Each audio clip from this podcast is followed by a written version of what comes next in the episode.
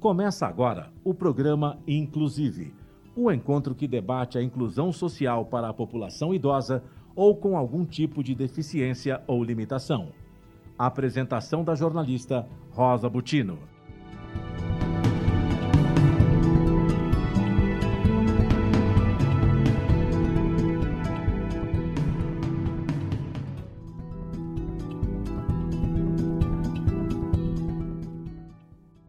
Caros ouvintes e seguidores do programa Inclusive, é, hoje, após ah, duas edições consecutivas que foram é, reprisadas, estou aqui com uma edição inédita, uma edição inédita para tratar de um tema de absoluta relevância que é um crescente. Essa relevância ela vai ser até redundante, porque a gente precisa falar sobre a população idosa se faz necessário. A gente hoje já, a gente já registra mais de 30 milhões de idosos no Brasil, projeção para 2030, que não está tão distante, né? a gente tem aí nove anos, ou quase oito anos de, até 2030. Essa população vai ser a quinta maior população idosa do mundo. Imagina, a população idosa brasileira vai ser a quinta maior do mundo. E eu convidei hoje é, e eh, estou muito honrada dela ter aceito esse convite, a doutora Flávia Maria de Paula Soares. Ela é escritora também, porque ela escreveu um livro que ela vai contar agora, mas ela vai falar também sobre o currículo dela, ela vai se apresentar. Tudo bom, eh, Flávia Maria? Posso te chamar de Flávia, né? Sim, claro, com certeza. Eu agradeço o convite, Rosa. Estou honrada em falar para você, com vocês sobre esse tema que é um tema do meu estudo já há alguns anos. É, esse livro ele é ele é fruto da minha dissertação de, de mestrado na PUC de São Paulo e eu terminei agora no início do ano uh, o meu doutorado também sobre o tema é, voltado à velhice, né, pela perspectiva psicanalítica. Então, desse livro uh, é mais uma perspectiva é, freud-lacaniana e agora eu trabalhei a partir da, da psicanálise winnicottiana. Então, é um campo novo de estudo, né? apesar da, da questão já ser é, relevante já há alguns anos, mas a gente precisa compreender mais, uh, esclarecer mais, abrir mais possibilidades para aqueles que eu chamo os velhos, que são aqueles indivíduos que estão na fase da velhice, então eu, eu pretendo sempre desconectar esse termo de uma concepção pejorativa, mas situá-lo na, é, na questão mesmo da idade da vida, né? De uma fase da vida que, se tudo der certo, a gente chega lá. Pois é, é a Flávia é a autora do livro Envelhecência, Olha que tudo. É um título incrível, né? Porque envelhecência, essência, me remete a, a, a, algo muito importante, divino até. Né? Eu acho que é um, é um prêmio uma pessoa envelhecer. Se você for analisar, né? é um prêmio. Sim. Você, você vai vivendo todas as etapas da vida e você também tem a oportunidade, com tantas obras como a sua, também de construir uh, uma velhice melhor, não é? Isso. A ideia do livro, ela se apresenta dessa forma, quer dizer, como viver bem a velhice. A velhice, ela não é um período de declínio, evidentemente que o corpo traz essa dimensão do declínio, né, própria do processo do envelhecimento, mas em termos psicológicos, psíquicos e de, de vida mesmo, é um período que é de desenvolvimento e que possibilita, nessa perspectiva, a gente viver bem a velhice. Essa é a ideia que o livro traz, né? Algumas uh, dicas, assim, não tão desse jeito é, simples, assim como eu estou falando da dica, né? Mas eu teorizei um pouquinho sobre isso pela perspectiva psicanalítica, como a gente pode pensar o viver bem a velhice, né? E aí tem alguns eixos que podem nos ajudar a conduzir a nossa velhice no cotidiano, é, em termos psicológicos, para que a gente possa é, poder, a gente possa usufruir de fato dessa fase da vida. Quais seriam esses eixos? Esses eixos são, eu defini assim, que é, a envelhecência como justamente essa direção contrária que que o psiquismo vai, de, direção contrária em, em relação ao, ao corpo que declina, que envelhece, e o psiquismo pode, então, é, absorver essa forma de usufruição da vida. Algumas condições básicas para que a gente possa fazer isso psiquicamente, que eu trouxe como um trabalho elaborativo né, do psiquismo, é, eu é, trouxe a partir da clínica com os velhos é, algumas observações que são interessantes. Por exemplo, uh, o primeiro eixo, que é manter as relações significativas. Então, seja com a família, com os amigos, com os amores, a gente manter essas relações significativas, é, na medida em que sempre o, o campo mais voltado para a solidão, ela pode produzir uma possibilidade maior de adoecimento. Então, os idosos que estão na companhia de outras pessoas significativas, ou seja, aquelas que lhes são importantes, né? que têm história, hum?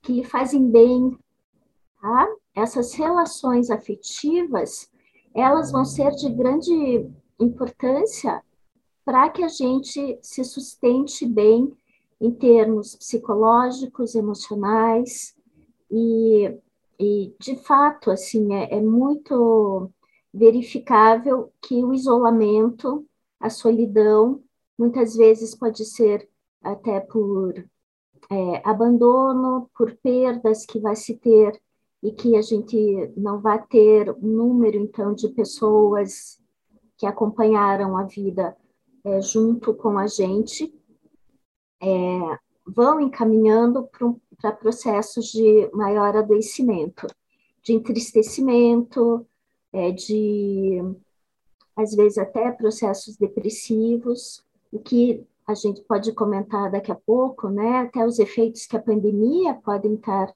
trazendo, né, nesse momento para as pessoas é, mais velhas, que podem dificultar, de fato, que elas estejam psicologicamente bem.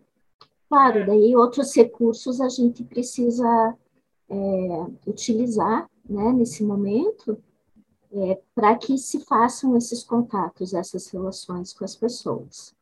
Então, quer dizer que, é, é, em outras palavras, assim, simplificando um pouquinho, tudo que você nos detalhou até agora, né?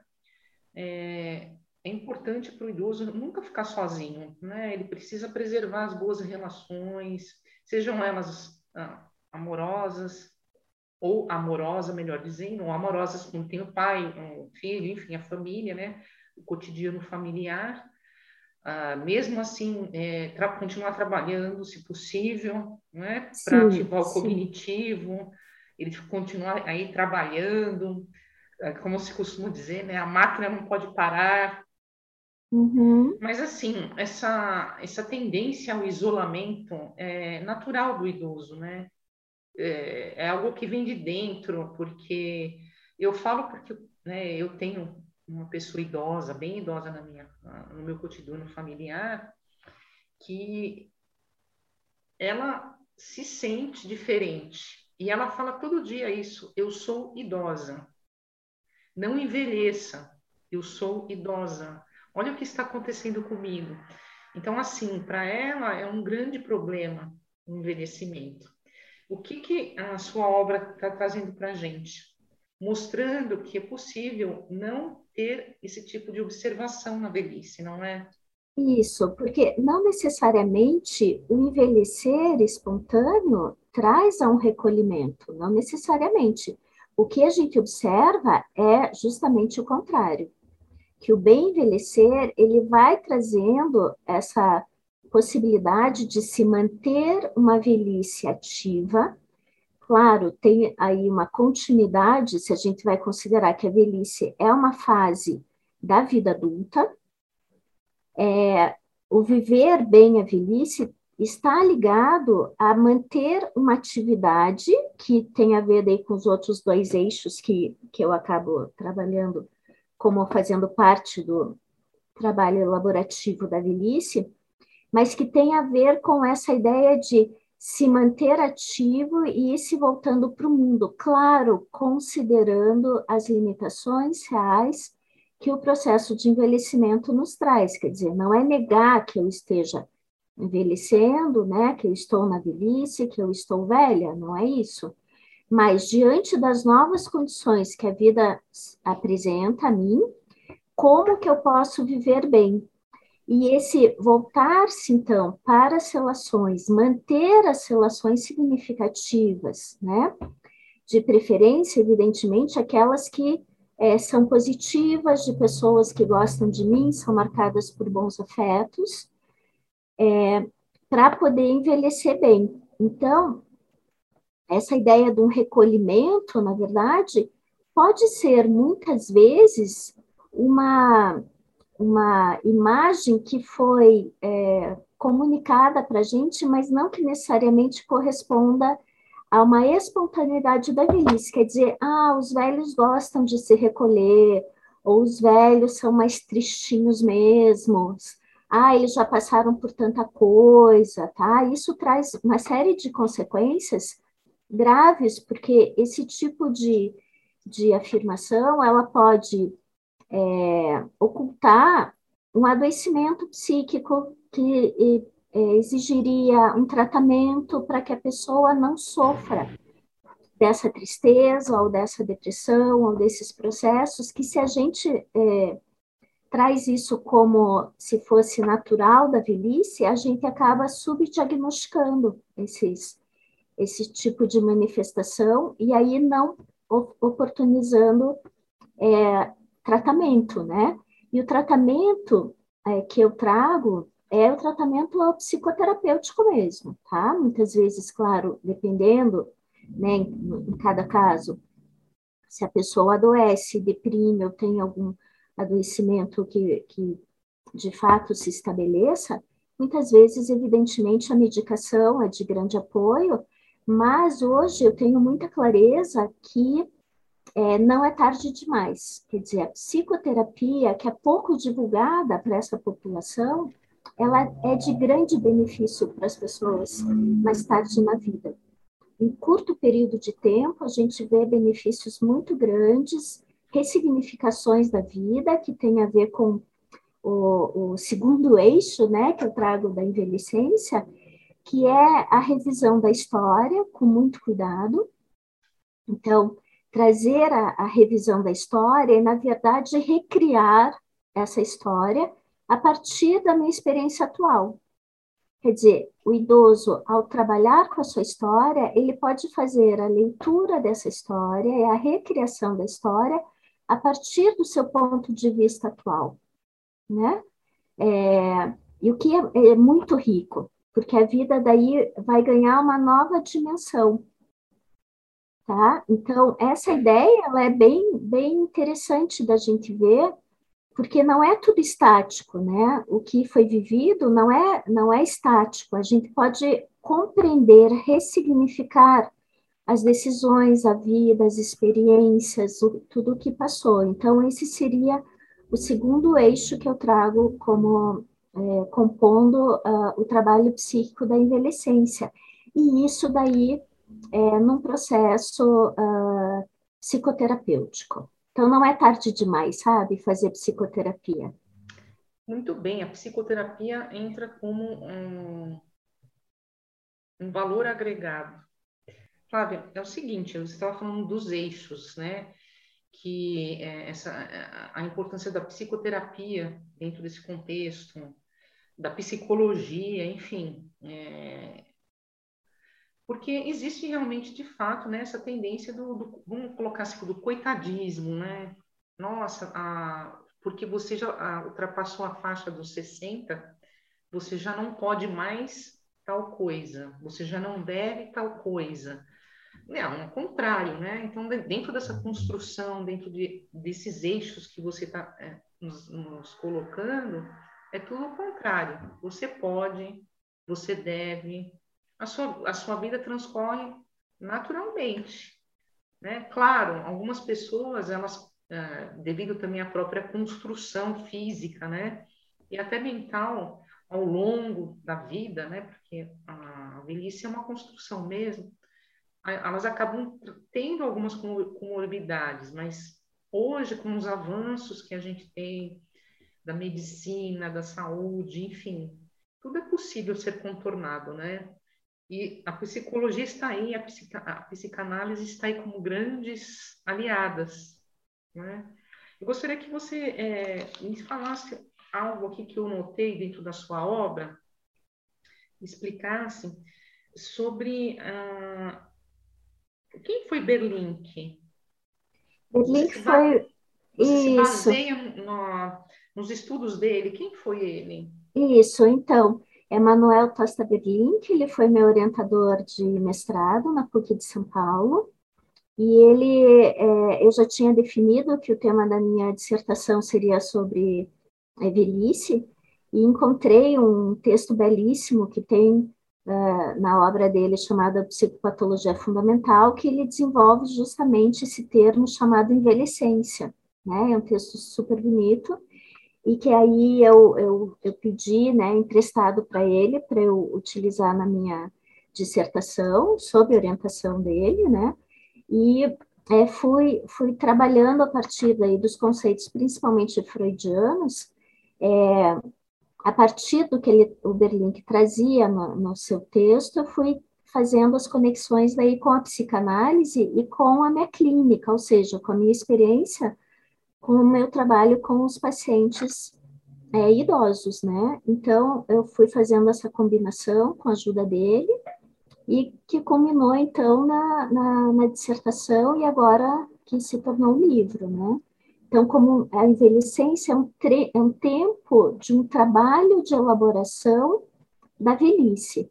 Então, é transformar a experiência da velhice em essa vivência da velhice uma experiência enriquecedora da subjetividade, ou seja, do nosso mundo mental, da nossa vida mental, que, claro, se, se expressa na nossa vida, vida vivida, né, na nossa vida de verdade. Então, uh, o Berlink é, é esse, né, essa pessoa uh, bem importante aí, né, nesse processo todo, e e sou muito grata a ele, né, por ter me, me conduzido por esse caminho com tanta generosidade, né, e ter é, possibilitado utilizar esse termo, né. Você, você, você para poder construir todo esse seu estudo, né, é, você entrevistou idosos, você como é que você, você fez esse, como é que foi isso? Então, nesse, nesse livro, é, eu acho assim interessante o livro, porque eu, eu trabalho nele três casos clínicos que eu atendi na minha clínica como psicanalista, e um caso uma, da literatura, de um psicanalista que começou a atender uma senhora que ela tinha, no início da análise, 94 anos de idade, e ela finaliza a análise dela por ocasião, evidentemente, da sua morte, com 104 anos. E os casos que eu atendi foi numa instituição de idosos, é, num período que, que eu trabalhei lá, e que, é, a partir, então, desses atendimentos, né, eu fui tirando é, conclusões de como a gente ter especificidades no modo de, do trabalho psicanalítico com com as pessoas mais velhas, né? Coisas que chamaram a atenção e que foram me indicando caminhos para perceber é, como, como se davam saídas é, psicológicas mais bem-sucedidas, da pessoa aí vivendo melhor, ou quando isso falhou e a gente tem efeitos daí de adoecimento, do que a gente chama psicopatologias daí na velhice, né? E a gente vai observar que o ambiente é muito importante, o entorno, essas relações pessoais, né, que significativas, a presença ou não dessas, dessas, é, dessas pessoas, né, é, para poder sustentar o entorno bem envelhecer. Isso foi, foi algo, então, então eu trouxe dessa minha experiência clínica, que eu fui analisando a partir da teoria psicanalítica do, do trabalho também desse material do Berlink, para tentar compreender como, é, o que se passou em cada caso, né? Porque em dois casos é, a gente teve destinos bem tristes, assim. É. Eu ia é. perguntar isso, é, dentro desses casos, né, que é, você acompanhou a, e relata, né, na obra, é, se teve se teve casos que foram, que nem você acabou de falar, né, foram bem tristes, né? O que, que significa isso? A pessoa não conseguiu de repente notar esse, esse valor que ela tem mesmo na velhice? É, nesses casos em específico, foram situações em que é, as experiências com pessoas significativas, elas cessaram é, bruscamente num determinado momento e as, essas pessoas, elas não fizeram nova, então elas foram, elas estavam né, na instituição e quando elas perceberam que elas iriam morar ali para sempre, né, enfim, elas não conseguiram fazer novas novos relacionamentos dentro da instituição e sofreram um processo, enfim, do, eu vou chamar aqui, né, de um jeito mais simples, um entristecimento e chegaram a morrer é, num curto período de tempo, assim, né? E, e uma outra e uma outra senhora que estava lá, ela já fazia ligações com várias pessoas da instituição, então eu fui notando estilos de, de linguagem, estilos das relações, como que era a história de vida dessas pessoas, se isso é, influenciava ou não, então, né, nas condições atuais de, de saídas, é, soluções que essas pessoas tinham, e que, que teve destinos diferentes, digamos assim, né, da sua envelhecência. Então, o que, o que eu acabei elaborando é que é, a envelhecência como um trabalho de elaboração que, quando ela é realizada, se tem, é, é realizado, se tem, então, uh, um, um poder assimilar a velhice, as coisas, as situações que a velhice traz, as novas condições, né? E quando isso acaba não tendo condições para que isso ocorra, seja pela história de vida, seja pelo entorno na atualidade, pode-se ter um adoecimento, né? Mas uh, tem essa ideia, que eu acho que é uma ideia, é, não sei, eu penso que seja nova, talvez não seja, mas que o quanto o trabalho terapêutico pode ajudar. É, sim, também, gente, não é que precise fazer psicoterapia na velhice. Quer dizer, se você tem um grupo de amigos que se mantém, se você tem uma família que está no seu entorno, mantém os seus amores, né? Até as questões eróticas mesmo, né? Na velhice que a gente acaba é, achando que não existem, existem, né? As pessoas namoram na velhice, Sim. as pessoas se apaixonam na velhice, né? Então, isso é uma grande base para a gente viver bem, a velhice, sabe? Não necessariamente precisa ser a psicoterapia. Mas a psicoterapia ajuda também, né? Para a gente desatar nós que ficaram amarrando a vida da gente, né? Que muitas vezes pode ser de décadas atrás, né? Isso e que mesmo. ajudam a, a, a desemolar, digamos assim, não sei se essa palavra existe, mas é, para poder, de fato, viver a velhice como um tempo de vida, vida de verdade o, o velho, falar, né, o idoso, ele, ele também tem preconceito com ele mesmo para falar sobre essas questões sexuais, né, de se apaixonar, por que não, né? E se criou também isso é, com, entre os mais jovens também, essa tendência de, de criticar às vezes, né? Quando um, uma pessoa idosa manifesta um carinho por alguém, né? Porque fala assim, ah, você já passou da idade, né? aquela, aquele velho, é, aquela, aquele, aquela velha frase, né? É, você não, não serve, não, não é mais tempo para isso. Por que não, né? O ser humano uhum. ele vive de ciclos e a fase, a fase idosa é um ciclo que ela vai cumprir como ela cumpriu a juventude, né? Como ela cumpriu a infância, a adolescência, a vida adulta, né? Enfim. É, e é, volto aqui, vou reforçar a importância da psicanálise e da psicologia como a, a valores agregados. Não quer dizer que é, uma pessoa idosa que vá até um desses profissionais, conversar, trocar é, ideias, pedir uma orientação, também tem aquela outra frase, seja louco. Que, isso mesmo, é, a sociedade não tem nada a ver. propaga ah, isso até hoje, que é um absurdo alguém pensar ah, nos tempos de hoje nisso, né? Para concluir aqui, é, Flávia, no início do programa você falou, né, que também teve ah, esse fator pandemia aí na, na, como um outro, uma outra questão associada à velhice. Deve ter sido muito difícil. Acho que você notou como profissional, né, é, algumas dificuldades, né, dos, das pessoas mais velhas nesse, nesse período, né? Muito difícil. Foi muito difícil para todo mundo. Que dirá para as pessoas mais velhas que que já vem com todos esses tabus que a gente já comentou nessa entrevista, né? Enfrentar a pandemia, né? É, eu acho que agora é, é até uma oportunidade para falar, então, do terceiro eixo da envelhecência, que é justamente o pertencimento social, sabe? Então, isso a gente pertencer a um grupo, a ter um, um lugar de acolhimento, seja na família, num grupo, numa comunidade, numa sociedade. Então, é, essa questão de manter as relações com as pessoas significativas, né? A gente reconstruir a história, a gente ressignificar a história e pertencer e se sentir pertencendo a, a grupos mais amplos, como a sociedade, a nossa comunidade que está um pouco mais perto, né?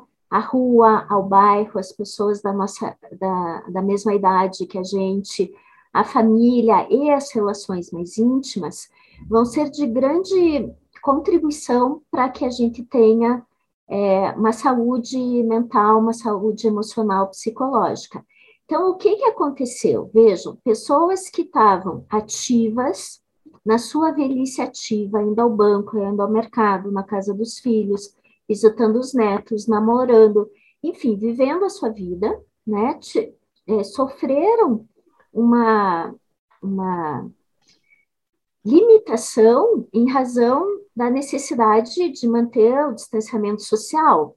Por quê? Porque o valor da vida se impôs, né? Quer dizer, como uma forma de cuidado até, as pessoas não poderiam visitar os filhos, né? Ou tinham é, dificuldades de acesso que a gente teve que reinventar, como, por exemplo, por vídeos, videochamadas, ligações mais frequentes, né? Mas quantas pessoas que estavam vivendo sua velhice ativa tiveram que se recolher à sua casa e cortar grande parte dos seus contatos. Então, isso foi de, de, de grande impacto, a meu ver, para as pessoas mais velhas, né? O que é interessante é que, claro, cada um vai lidar é, com isso, lidou com isso e está lidando de forma particular, conforme o seu estilo. O que eu achei interessante é que muitas pessoas conseguiram reorganizar suas rotinas. Foi muito interessante. Conseguiram aprender a lidar com o computador, a entrar em plataformas, a conversar com seus netos, com seus filhos, com seus namorados, namoradas, enfim, readaptando a sua rotina, é, reorganizando o seu dia a dia em como acordar, o que fazer durante o dia, se vestir, é, manter sua atividade de uma forma muito criativa. E, claro, outras pessoas se ressentiram muito e não conseguiram fazer isso de forma tão, é, tão é, favorável, digamos assim, ou tão facilitada, né? E, e daí várias é, experiências de solidão, de às vezes até de abandono, mesmo com a compreensão da necessidade de que era uma forma de proteção, por exemplo, não receber a visita dos filhos ou não poder abraçar, né, os seus netos, enfim, que, que mas a favor da vida, é, né, nesse, nessa equação final que precisou se apresentar. É, eu acho que, que isso só afirma o quanto esse pertencimento social ele é importante. Hum? O quanto a gente reconhecer é, os velhos como uh, pessoas importantes na nossa sociedade e entra o que, o que você estava trazendo nesse início, né, de uma série de preconceitos que, que são às vezes sutis, às vezes muito escancarados, né, que é o envelhecimento, os preconceitos em relação à idade, que alguns chamam idadismo, outros velismo, né, velismos, e que é, a gente percebe muitas vezes que a gente vai ter esse preconceito de idade com as pessoas mais velhas, sem, sem até se dar conta disso, e muitas vezes é, os velhos, as velhas, elas mesmo assumem esse preconceito como se fosse algo como se fosse algo de fato que, que fosse inerente à questão da idade, um desvalor inerente, acabam se identificando, né? Então, é todo um trabalho contrário que a gente precisa ficar fazendo o tempo todo. Hum? Exato. E, então, isso de estar ativo é o terceiro eixo, de eu participar da sociedade, eu ser reconhecida, que é, é, é, é, é assim, do, dos gestos cotidianos, sabe? De, de eu dar oi para minha vizinha, de alguém saber que eu rego o meu jardim todo dia, e se eu não fui regar o jardim, vai lá bater na porta da minha casa para saber se aconteceu alguma coisa, é, eu poder ir ao banco e estar ativa e poder responder sobre as minhas coisas, né? Que isso acontece também, que é uma manifestação do, do idadismo, do velismo, do preconceito, por exemplo, a pessoa vai ao banco e vai acompanhada lá com a sua filha e com a sua neta, e o gerente ou o profissional de saúde ou a pessoa do, do supermercado se dirige para outra pessoa perguntando sobre o velho ou a velha, né? Ah, ela está dormindo bem? Ah, ela está com seu cartão aí do banco e a pessoa está ali, não se dirige à pessoa, né? É, não, estranho. eu estou aqui, né? Eu estou aqui. É muito eu, estranho, né? Isso, eu posso responder por mim, né? Então, é, a pessoa não é um abajur, né? Que está ali. Né? Exatamente. Né? Então, quanto Olha... eu posso perder esse lugar, né? Que a gente precisa estar sempre reativando isso, para a pessoa se sentir pertencente ao mundo, à vida dela, às relações, enfim, isso é, é bem importante. Foi um prazer aqui a entrevista. A gente vai ter que encerrar. Eu quero saber é, aonde que a gente consegue comprar o seu livro, o seu contato. Fala para gente, por favor. Então, o livro chama Envelhecência, o trabalho psíquico é, na velhice. É, e é, é, de uma editora de Curitiba, é, chamada Editora Pris. Então, é editora AP, pode colocar tudo junto, né, para entrar no site, editora apris.com.br, é, mas também pode encontrar na, nos parceiros da editora, no, no Submarino, na Amazon, Magazine Luiza, enfim, se colocar lá no Google, acaba aparecendo. Aí, aí o pessoal te encontra no Instagram, doutora? Arroba Flávia Maria de Paula Soares, é isso?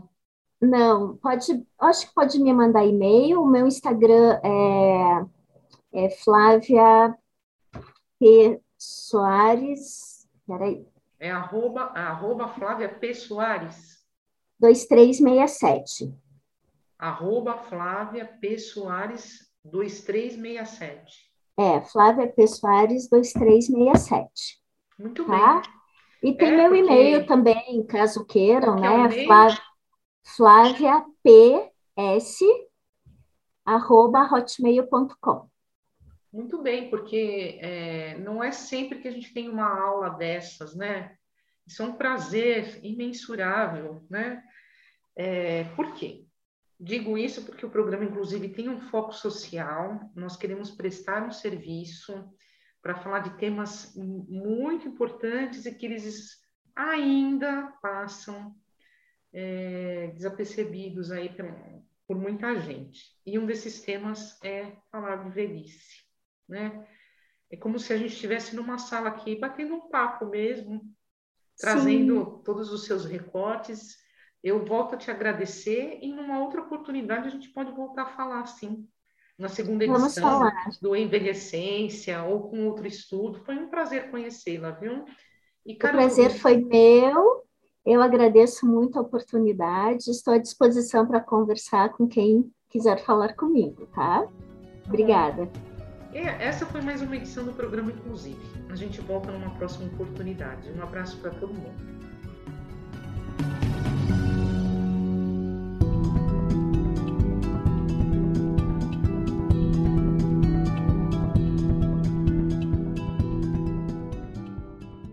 Termina aqui o programa Inclusive, o encontro que debate a inclusão social para a população idosa ou com algum tipo de deficiência ou limitação. O programa Inclusive é comandado pela jornalista Rosa Butino todas as quintas-feiras, às três da tarde, com reapresentações às sextas, às nove da manhã e aos domingos, às duas da tarde, aqui na sua Rádio Mega Brasil Online, que agora também é TV. Acompanhe o programa, inclusive, também em imagens no nosso canal no YouTube. Informação, entretenimento, conteúdo exclusivo e relevante você encontra na Rádio TV Mega Brasil Online, um canal a serviço da comunicação.